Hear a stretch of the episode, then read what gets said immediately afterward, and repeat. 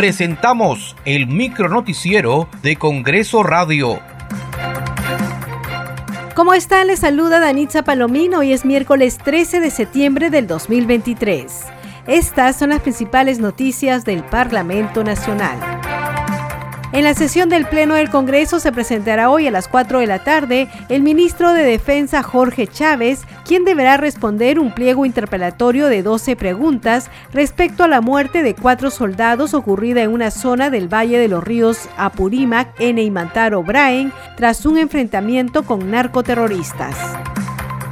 La Comisión de Constitución y Reglamento que preside la congresista Marta Moyano inició el debate del predictamen del proyecto de ley 5632 referido al pedido del Poder Ejecutivo para legislar en materias de seguridad ciudadana, gestión del riesgo de desastres, niño global, infraestructura social y calidad de proyectos. El análisis de esta propuesta continuará este viernes 15 de septiembre a las 3 de la tarde en una sesión extraordinaria de ese grupo de trabajo se va a otorgar aquellas que la comisión tome la decisión y nosotros aquellas que no tengan que ver con leyes orgánicas, con eh, todo lo que tenga que ver con eh, gobiernos locales, no puede cruzarse con temas presupuestales y todo lo que necesite presupuesto tiene que entrar como una ley de presupuesto. Pero lo importante es que hay un predictame que seguramente ustedes le haber visto y el viernes vamos a tener una sesión extraordinaria para el siguiente dictamen recogiendo la opinión de los demás.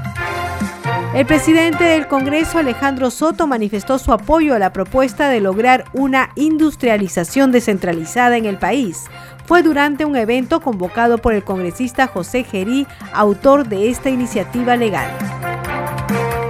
Pero cuando vaya al Pleno, habrán voces que estén a favor, habrán voces que discrepen democráticamente con este proyecto de ley. Pero seguramente triunfará la sensatez, seguramente primará el deseo de que los peruanos seamos un país industrializado. Anhelo que todos los que venimos del interior del país lo venimos persiguiendo hace años atrás. Y por eso yo saludo este proyecto de ley, congresista José Gerí.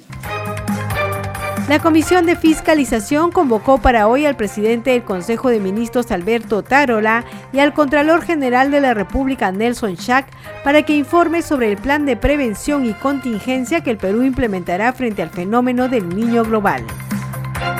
Muchas gracias por acompañarnos en esta edición. Nos reencontramos mañana.